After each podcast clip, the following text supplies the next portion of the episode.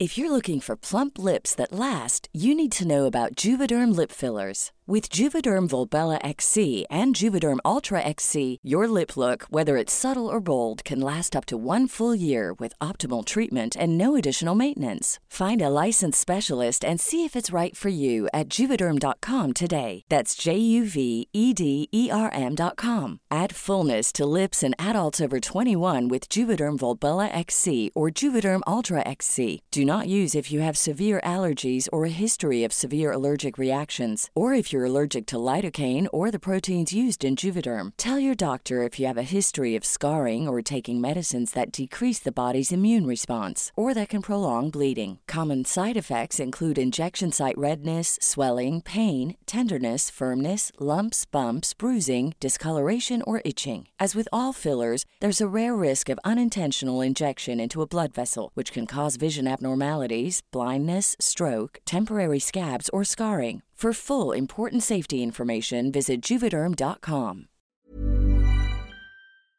Hoy vamos a hablar del machismo. Junto a Nico Nogues, fundador del Instituto de Machos a Hombres, vamos a reflexionar sobre este tema. ¿Qué es el machismo? ¿Qué es la masculinidad frágil? ¿Cómo nos ha afectado el machismo a los hombres? ¿Qué son los micromachismos y cómo detectarlos? ¿Y cómo podemos hacer un cambio y quitarnos esas creencias que traemos tan arraigadas? Bienvenidos, bienvenidas y bienvenides. Hola Nico, ¿cómo estás? Hola, muy buenas tardes. Muchísimas gracias por la invitación, Juan. No, a ti. Bueno, primera pregunta, obligada, así me siento. ¿Cómo estás? ¿Cómo te sientes el día de hoy? Pues el día de hoy me siento un poco como el clima aquí, un poco cansado por, por, un montón de cosas que, que, en las que estamos trabajando, pero al mismo tiempo también satisfecho. Sabes que esa, siempre esa, esa sensación entre cansancio y lo logramos, pero que cansa también. Entonces, un poco ese mix de sentimientos. Me encanta. Pues bueno, espero que esta conversación sea un, un alto en toda tu agenda y te puedas relajar también un poquito. Nico, pues quiero empezar contigo la conversación hablando de qué es el machismo. ¿No? Creo que hablamos mucho sobre el feminismo y todas estas olas, pero también del machismo, pero creo que poca gente realmente logra entender qué es el machismo. Creo que puede ser una muy buena pregunta para iniciar esta conversación. Excelente, excelente. Sí, pues nosotros desde el instituto, cuando hablamos de, de, machismo, solemos referirnos a todas aquellas lógicas, a todos aquellos sentires, a todas aquellas conversaciones, actitudes, hábitos que damos por hecho de que siempre fueron así y que en, en, cierta manera están continuamente haciendo menos a todo lo que se supone que es débil o en este caso femenino, porque desde la cultura machista lo femenino es sinónimo de débil. Entonces, fíjate que estas lógicas, estas interacciones, estas conductas, estos comentarios, estos hábitos que suelen ver a lo masculino como superior a lo femenino, es en definitiva una manera de relacionarnos que tenemos todas las personas en la sociedad. Es decir, la problemática machista es transversal a la sociedad y desde allí nos estamos relacionando, esas maneras, esas lógicas, esas conductas, esos comportamientos que suelen considerar superior a lo masculino por sobre lo femenino. ¿no? Entonces, dicho esto, claro, cualquier persona puede tener una conducta machista, tu identidad de género tu orientación sexual no te quita lo machista, porque todos podemos y tenemos, de hecho, conductas machistas, lo interesante de esto también es entender que en este caso, siendo nosotros como varones la mitad de la población, estamos protagonizando en un porcentaje altísimo, más del 80, eh, de hecho más del 85% de las, por ejemplo, violencias del mundo son protagonizadas por nosotros los varones. Es decir, tenemos desafortunadamente un protagonismo en cuanto a este tipo de actitudes eh, sometedoras, controladoras, dominantes, que por educación y por estar viviendo en esta cultura machista hemos dado por normales. Me encanta. Y entendiéndolo un poco, entonces, el machismo es esta idea que tenemos de que lo que es hombre o lo que es fuerte es superior a la mujer, ¿no? Un poco como a lo femenino, a lo débil. Y ¿Nos podrías dar de pronto un ejemplo para entenderlo mucho más claro en el día a día de alguna conducta machista, algún pensamiento machista? Claro, sí, sí, sí, es justo eso, eso bajado a lo cotidiano. De, de hecho, la, la, la, acepción lo conocemos como machismos cotidianos, ¿no? Es decir, como comentas, prácticas que podemos tener en el día a día por ponerte un ejemplo, desde algo inofensivo, entre comillas, como el mansderrupting, ¿no? Es decir, interrumpir constantemente, eh, por ejemplo, a una compañera. Digo inofensivo porque si lo vemos en, el, en una especie de violentómetro o en un detonador de este machismo, digamos que pues es, es una de las formas violentas en las que tenemos de relacionarnos que hemos dado por normales, el interrumpir, pensar, por ejemplo, que ellas pues no tienen la misma capacidad, la misma capacidad de diálogo, de voz, de liderazgo que puede tener un hombre, entonces por lo tanto siempre tendemos o solemos tender a tener la última palabra o a sobreexplicar lo que acaba de decir una compañera o a eh, interrumpirla para explicar nosotros eso que está empezando a explicar ella. Esa es una de las prácticas muy cotidianas que vemos. Otras prácticas también cotidianas tienen que ver con los roles y los estereotipos de género en la casa, por ejemplo. Seguimos pensando que el hogar es un territorio evidentemente femenino que el cuidado eh, de las otras personas, ya sean hijos, adultos mayores o mascotas o, el hogar mismo, es algo que pues que eh, ellas tienen como una especie de superpoder o don natural que, que se, supone que nosotros no tenemos y seguimos delegando irresponsablemente esas labores allí. Es decir, eso también es una inercia de este machismo que vemos en lo cotidiano y que pues afecta en el día a día a muchas personas. Si eso lo vamos escalando, pues ya podemos tener, por ejemplo, relaciones interpersonales basadas en el sometimiento, ¿no? Donde eh, o es mía o es de nadie. Y ahí empiezan todos estos temas de violencia de género.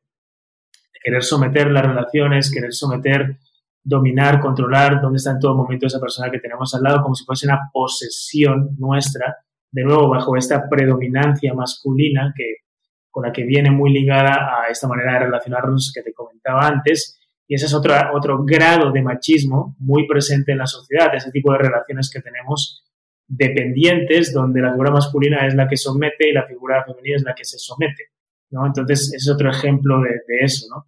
Y si ya lo vamos escalando, pues bueno, tienes todos los problemas eh, mayúsculos de violencia de género, donde el caso más extremo pues pueden ser los femicidios, ¿no? que ya esos, estos eh, estos homicidios específicamente eh, eh, con un componente de odio, de ensañamiento hacia, en este caso, pues las mujeres, que parte justo de este pensamiento que te comentaba antes de posesión, como si, como si de esas personas, esos cuerpos, esas identidades nos perteneciesen y como si si no solo estuviesen con nosotros, no pudiesen seguir existiendo sin nosotros y por lo tanto se llega en esta soberbia o en esta agresividad o en este malentendimiento de las relaciones a cometer actos pues mayúsculos en la escala de violencia como puede ser pues eso, un, feminicidio. Hay diferentes grados de machismo, no es que tengamos que menospreciar los machismos cotidianos como el mansplaining y tal, porque toda violencia física la antecede una verbal, por ejemplo. Entonces es importante tener también en cuenta que no hay violencias menos importantes o más importantes, hay violencias y hay que entender que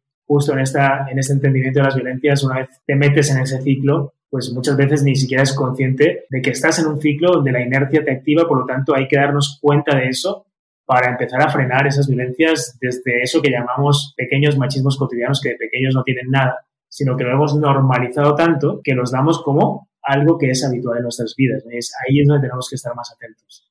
A mí algo que me impresiona mucho del machismo es cómo se ha metido en toda parte, ¿no? Y nos afecta, como tú dices, desde la cotidianidad hasta ya, digamos que ejemplos de machismo muchísimo más grandes, como de pronto el hecho de que no contraten a una mujer para ciertos cargos porque pues es mujer.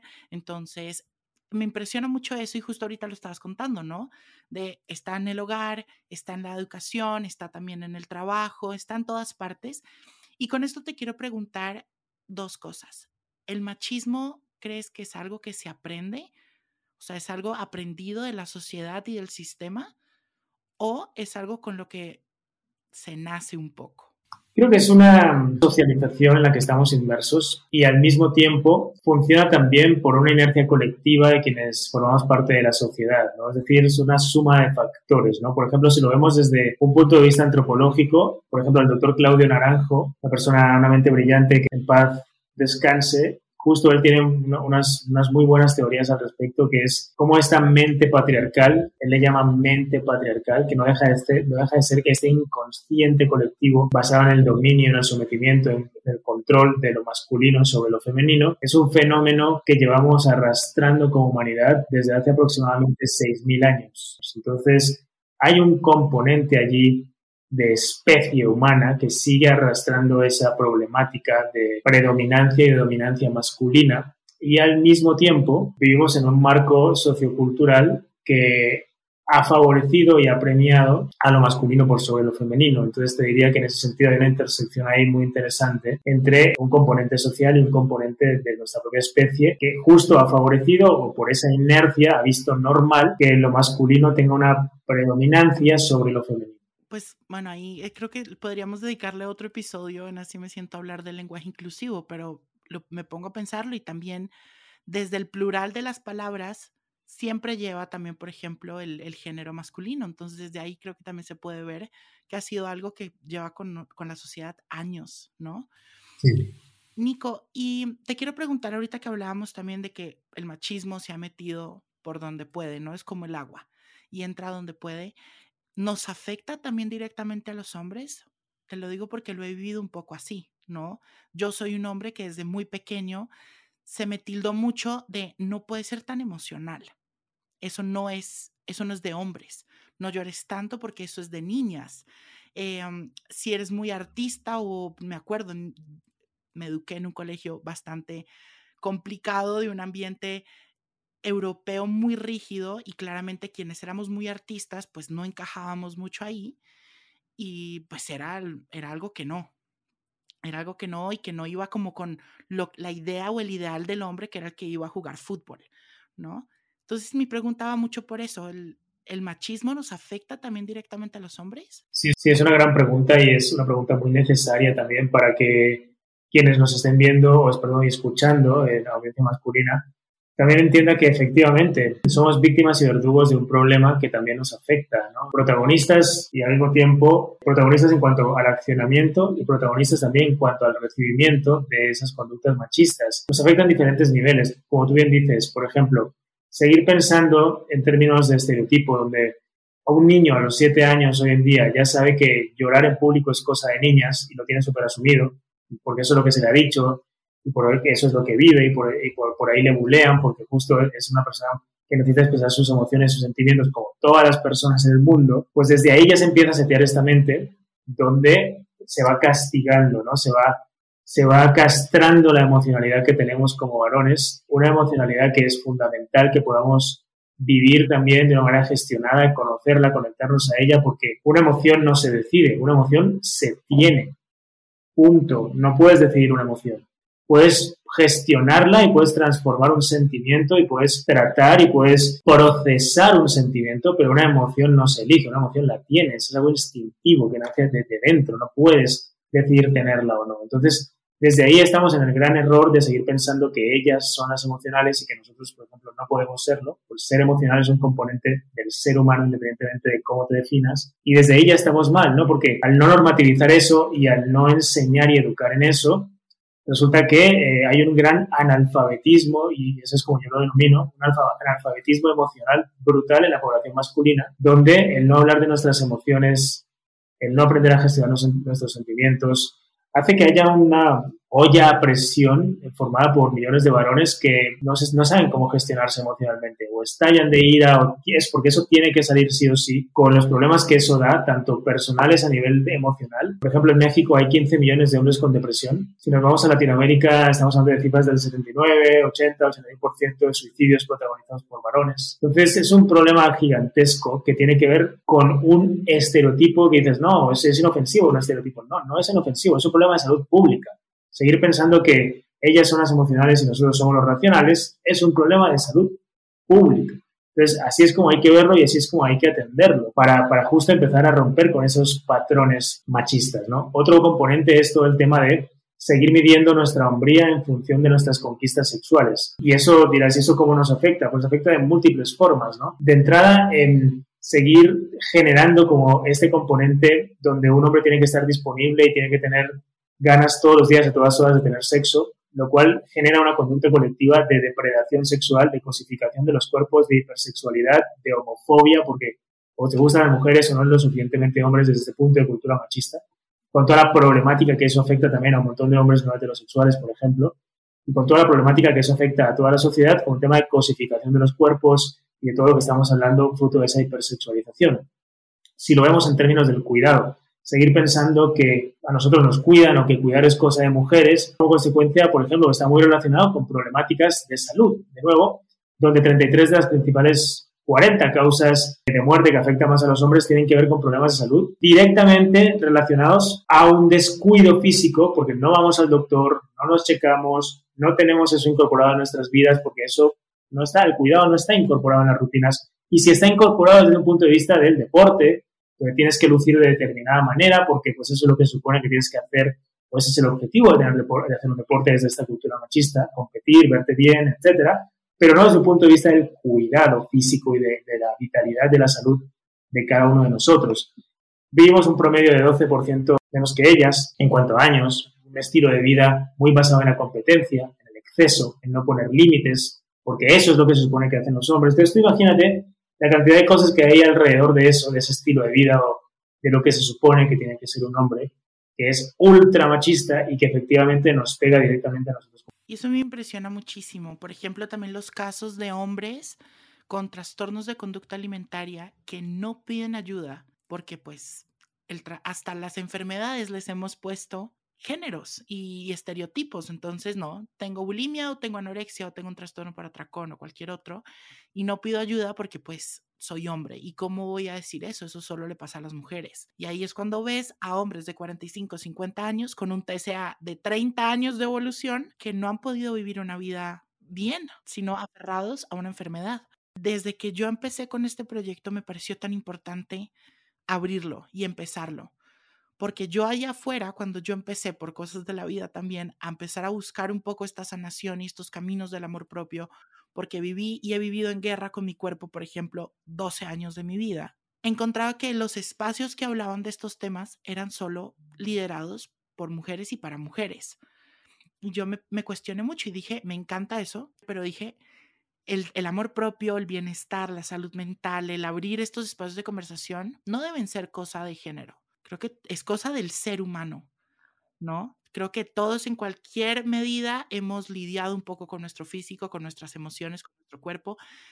En gran parte los hombres tristemente nos educan un poco para estar más desconectados de esta emocionalidad y sí nos volvemos analfabetas emocionales, mucho por el sistema, pero mucho también por el machismo, como dices. Entonces me parecía importantísimo traer esto y abrir este espacio, que no fuera un espacio netamente para mujeres o netamente para hombres, sino que tratáramos temas con los que todos nos podemos relacionar desde el simple hecho de ser seres humanos. Totalmente, y bueno, y, felicitaciones por eso, ¿eh? porque creo que estos espacios, como te digo, son fundamentales y estoy completamente de acuerdo contigo, ¿no? O sea, normalizar este tipo de espacios es lo que permite tener otras conversaciones que nos, nos justo nos permitan abordar de manera empática en ese espejo que somos también y entendiendo más nuestras propias problemáticas y posibles soluciones gracias a ese tipo de conversaciones que se van tejiendo, por ejemplo, en este caso, con otros varones, normativizando, por ejemplo, ese tipo de conversaciones que hace algunos años eran impensables. Impensables.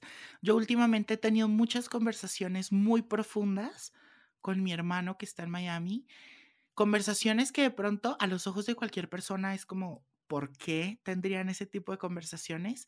Pero que son espacios, uno, que creo que cultivan y cosechan mucho la relación, nos acercan mucho, porque en cierta forma es un espacio seguro donde nos ponemos vulnerables y hablamos de mil y un temas, pero también estamos, digamos que, debatiendo mucho, rompiendo mucho con, con estas ideas de no. Soy hombre y no me puedo sentir solo, no me puedo sentir de tal otra forma, ¿no?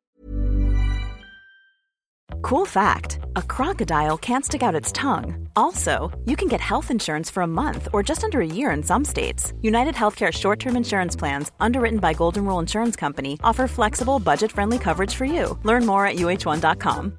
This is Paige, the co host of Giggly Squad, and I want to tell you about a company that I've been loving Olive and June. Olive and June gives you everything that you need for a salon quality manicure in one box. And if you break it down, it really comes out to $2 a manicure, which is absolutely insane. It's also so easy to get salon worthy nails at home with Olive and June. The difference between how your nails used to look when you did them yourself and now with the Manny system is a complete game changer. The best thing about Olive and June, too, is it's a quick dry. Dries in about one minute, lasts for five days, and full coverage in up to one to two coats. Visit oliveandjune.com slash perfectmanny20 for 20% off your first system. That's oliveandjune.com slash perfectmanny20 for 20% off your first system.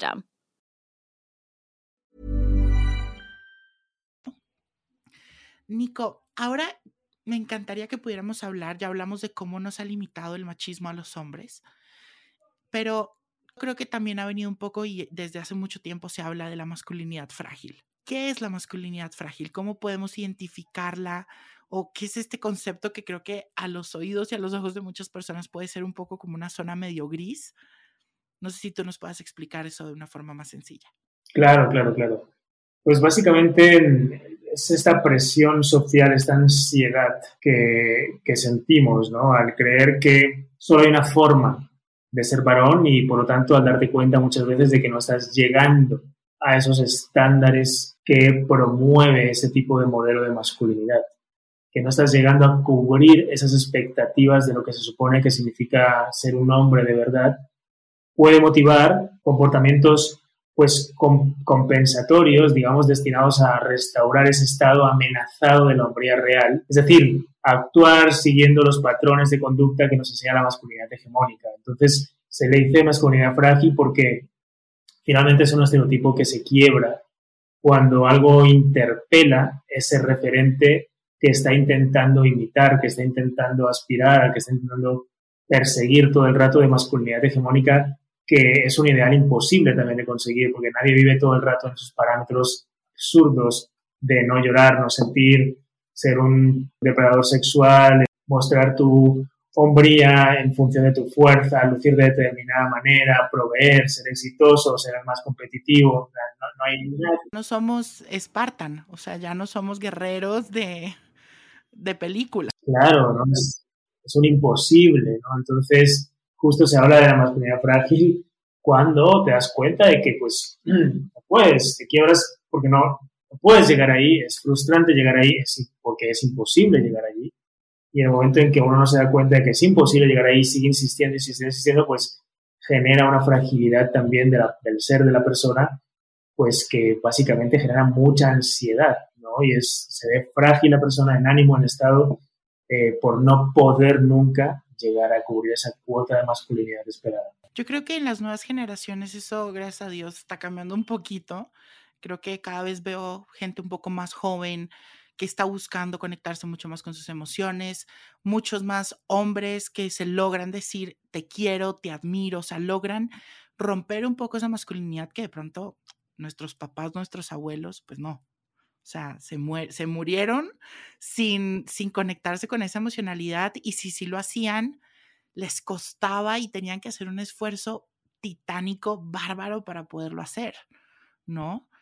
Eh, me acuerdo en una conversación con mi abuelo antes de que él muriera, él me contaba que su papá pocas veces le dijo, te amo hijo, o le dio un beso, o lo abrazó. Y eso es, es difícil, es difícil, ¿no? Porque realmente pues sí te enseña que mostrar tus emociones o tener ciertas actitudes no hace que entres en esa cajita que peleo mucho con esa idea de la cajita, mucho lo que estás diciendo ahorita, como que hay solo una idea en la que tú puedes ser hombre y si no entras en esa cajita, pues ya, eres mil y un cosas más menos hombre. Como esta idea que tenemos de que solo hay una forma de ser mujer, que solo hay una forma de ser hombre. Lo hablábamos en un episodio con una mujer trans a la que admiro muchísimo. Y hablamos mucho también, por ejemplo, en las mujeres también está la idea de que lo único que te hace ser mujer es que menstrues y de ahí nace tanta violencia hacia las mujeres trans, por ejemplo. Y Nico, hablando ahora de los micromachismos, al principio los tocaste un poquito como estos machismos un poco cotidianos que tenemos tan normalizados, pero me encantaría que habláramos un poco de eso, que los pudiéramos de pronto como nos dieras algunas claves, tips para lograr identificarlos y cómo deconstruirlos, creo que es muy importante. Sí, sí, claro, claro. Pues justo, justo el término micro depende en qué, lugar, ¿no? Se, se denomina micromachismo o machismo cotidiano y hace referencia en esencia a lo mismo, a, esas conductas que son tan cotidianas y están tan normativizadas que por lo mismo son difíciles de ver, es difícil darte cuenta porque lo has normalizado tanto que es invisible, está tan habitual que ni lo ves. Entonces, justo viene de ahí, el micromachismo se fue, fue, acuñado por un psicoanalista argentino, Luis Bovino, por los 90 y últimamente, por ejemplo, en algunas zonas de Latinoamérica, aquí en México se le denomina más machismo cotidiano, pero en esencia es el mismo fenómeno. Entonces, tiene que ver con justo todas esas actitudes, ¿no? Que hemos normalizado, hablábamos del mansplaining antes, pero pues hay otras muchas actitudes, ¿no? Que tienen, tienen que ver con este día a día donde seguimos pensando que tenemos que, por ejemplo, que proveer nosotros eh, y ellas se tienen que encargar de las labores del hogar. Tiene que ver también con todo este uso y monopolio de la palabra, de la voz, con esta, digamos, capacidad para ocupar el espacio público nuestro, que, que consideramos que es nuestro, ¿no? y que nuestra voz tiene que estar ahí imperando ¿no? constantemente. Entonces, son cosas que están muy habituadas que tiene que ver con conductas, por ejemplo, de pensar que ayudamos en la casa cuando pues, pues no es que ayudes, es que te toca, ¿no? Si vives bajo un mismo techo, pues es una corresponsabilidad y decir que ayudamos simplemente refuerza la idea de que cuando tú ayudas a alguien es porque eso no te toca a ti, eso le toca a otra persona, das por hecho de que eso no va contigo, por eso ayudas. En este caso no, las labores del hogar, los hijos, el cuidado de, digamos, el entorno más íntimo, más, más privado, es una responsabilidad compartida, ¿no? Que, que, no es que ayudes, es algo que tenemos que empezar a asumir. Allí también hay otro de esos machismos cotidianos pues muy presentes, ¿no? Todo el tema que tiene que ver con confundir, por ejemplo, ligar con acosar, seguir pensando que justo, ¿no? O sea, que tienes que insistir, insistir, insistir, insistir, porque eso es lo que se supone que hace un hombre. Un poco la idea de que un no es un sí escondido, ¿no? Totalmente, y eso está muy en lo cotidiano muy en lo cotidiano. No, me dijo que no, pero yo sé que me quiere decir que sí, en realidad no se atrevió, dejó insistir más. Todo eso tiene que ver con los motivos que tenemos muy interiorizados y se ven día a día en nuestras interacciones y nuestras relaciones, ¿no? Son, son varios ejemplos, el tema del consentimiento, no respetar el no ajeno, ¿no? Es claramente otro machismo que está muy. Nico, hay por ejemplo que hablas de todo este tema del ligar, del consentimiento y esto, el machismo también entra o se puede ver en una relación sexual, en una relación de pareja y cómo se ve. Me causa mucha curiosidad eso. Sí, sí, sí, sí, absolutamente. ¿no? Es una relación de pareja que finalmente conlleva también de manera consensuada y consentida. Sí, sí, sí, sí, absolutamente. ¿no? Es una relación de pareja que finalmente conlleva también de manera consensuada y consentida eh, por relaciones íntimas, en este caso, por ejemplo, sexuales, pues un poco el patrón de conducta viene también desde esta dominancia o predominancia, ¿no? Eh, desde, desde justo poco como nos hemos educado en la, cultura del porno, por ejemplo, ¿no? Donde, donde básicamente es, pues dominar y someter es, es, lo que se supone que tienes que hacer y donde pues tú llevas la voz cantante, se supone que eso es lo que tienes que hacer cuando estás en una relación, ¿no? Pues estar más pendiente de tu disfrute que de la otra persona, eh, simplemente dar por hecho que a esa persona le van a gustar determinadas cosas porque eso es lo que se supone que tú tienes que hacer si estás en una posición es supuestamente de predominancia porque, insisto, esa es la mentalidad con la que se suele tener como todavía, ¿no? Esa interacción que tenemos con otras personas.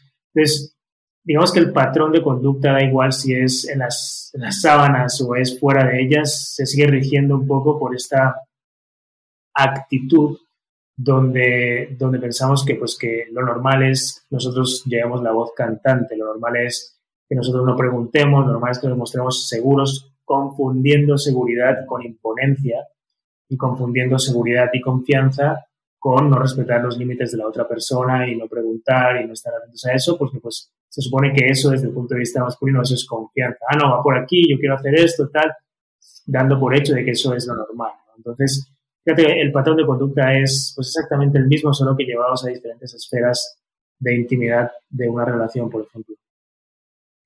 Y Nico, ya para, te tengo dos últimas preguntas. Eh, la primera es, ¿cómo hacemos un cambio? Y cómo nos quitamos un poco esas creencias, porque como estamos hablando, es algo que, pues el machismo ha acompañado a la sociedad tanto tiempo, es algo que también se aprende desde casa, ¿Cómo hacemos un cambio y nos quitamos esas creencias que traemos tan arraigadas y que nos hacen no solo daño a nosotros, sino a quienes nos acompañan, ¿no?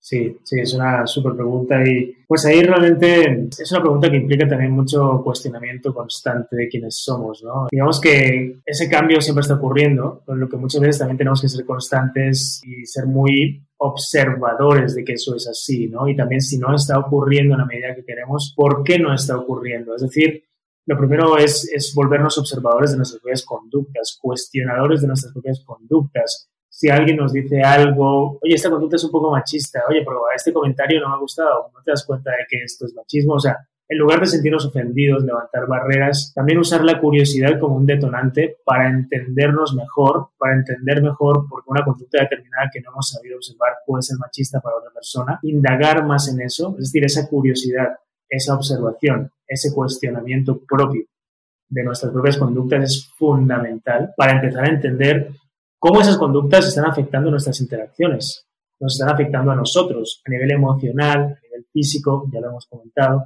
y en nuestras, en nuestras interacciones con nuestras parejas, compañeras, compañeros, amigos, hijos, hijas, padres, etc.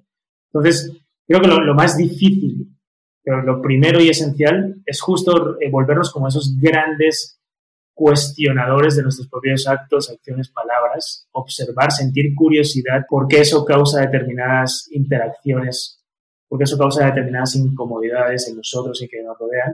Y a partir de ahí empezar a tomar medidas claras también, ¿no? Donde podemos empezar a hablar de, eh, por ejemplo, convertirnos en los agentes incómodos de nuestros grupos de amigos.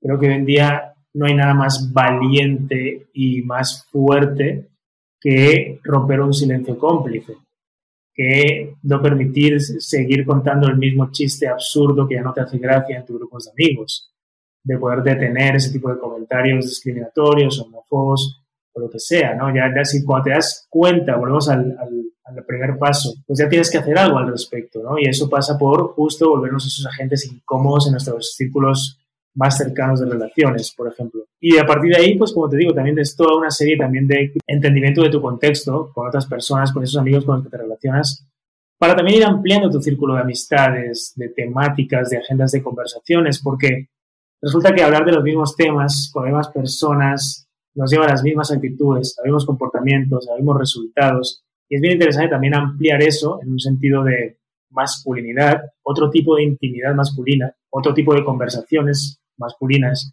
que nos lleven a otro tipo de interacciones en, en términos de escucha, en términos de apoyo emocional, en términos de cuestionamiento.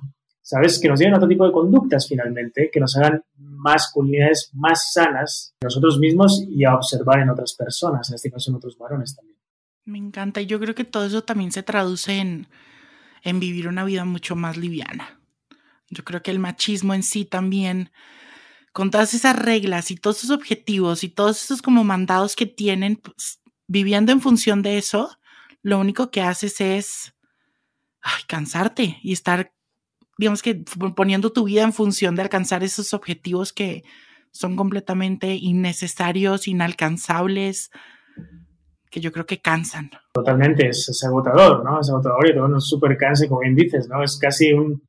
Es revolucionario cuando te das cuenta de que no tienes por qué cumplir eso y, y todo lo contrario, que cumplirlo es lo que nos tiene tan justo, ¿no? Tan esclavizados de ese patrón de conducta. O en mucho, en mucho este alcanzar esta masculinidad y esto que te dice, te abandonas. A mí me pasó mucho tiempo más pequeño que yo decía, a ver, bueno, voy a tener que empezar a jugar fútbol y voy a tener que empezar a hacer no sé qué. yo decía, pero no va conmigo, no va conmigo. Yo quiero es estar pintando, coloreando, cantando, haciendo lo que sea, viendo telenovelas, series.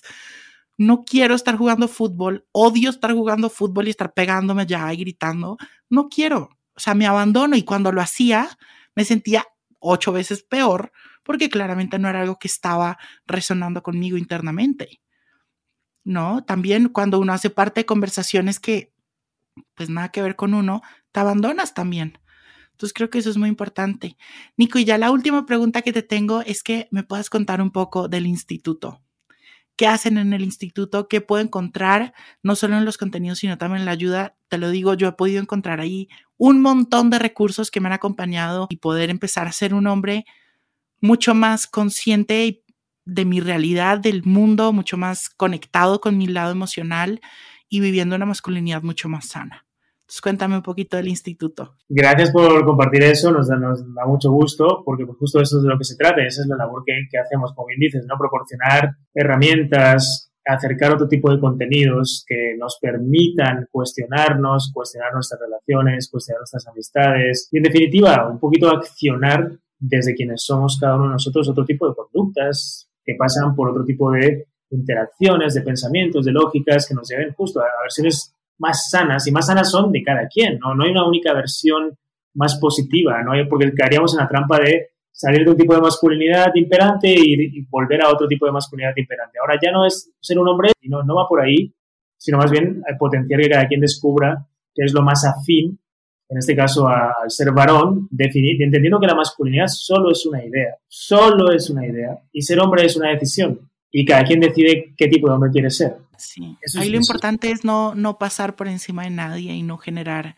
ningún tipo de violencia. Eso es lo más importante. Exactamente, ¿no? Y, estamos enterados en una idea que promueve eso, de la masculinidad. Por lo tanto, cuando nos damos cuenta de que solo es una idea y que pueden haber tantas ideas de ser hombre como hombres hay en el mundo, empezamos a empezar a decidir qué tipo de acción quieres tomar al respecto, ¿no? Y eso es lo que hacemos en el instituto. Trabajamos básicamente en dos grandes líneas. Una línea eh, enfocada en el mundo empresarial. Trabajamos con muchos líderes empresariales, Nike, Santander, este, Grupo Bimbo, Bristol, Pfizer, con la ONU, con UNICEF y otros organismos internacionales, justo en una labor desde México hacia Latinoamérica para romper las culturas machistas de las organizaciones y de las empresas.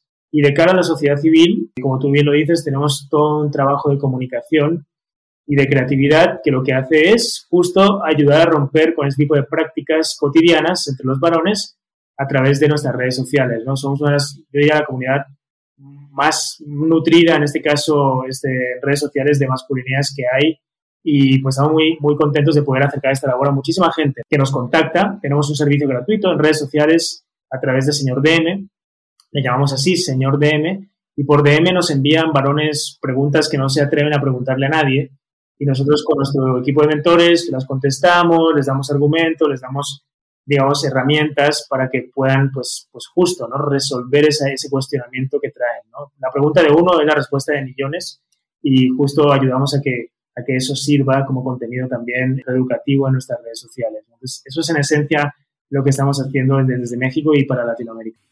No, me encanta. Pues toda la información de Nico, del instituto, de este servicio, señor DM, que me parece increíble, es un espacio seguro al que se pueden acercar todos, todas, todos a preguntar y que van a recibir respuestas y herramientas que les pueden acompañar en muchos temas. Todo lo van a encontrar en el newsletter semanal. Se pueden suscribir en juanjosetejada.com, diagonal newsletter o en el caption de este episodio. Nico, gracias. Gracias por acompañarme, gracias por todo lo que haces, por toda tu sabiduría y todo lo que, todas las respuestas que me diste en este episodio y que qué honor, qué honor tenerte en Así me siento. José, gracias también a ti por el espacio que has creado y por acercar estos temas pues, de una manera tan cotidiana ¿no? y tan necesaria a la comunidad. Así es que también un placer estar aquí. Te mando millones de abrazos y nos escuchamos en otro episodio.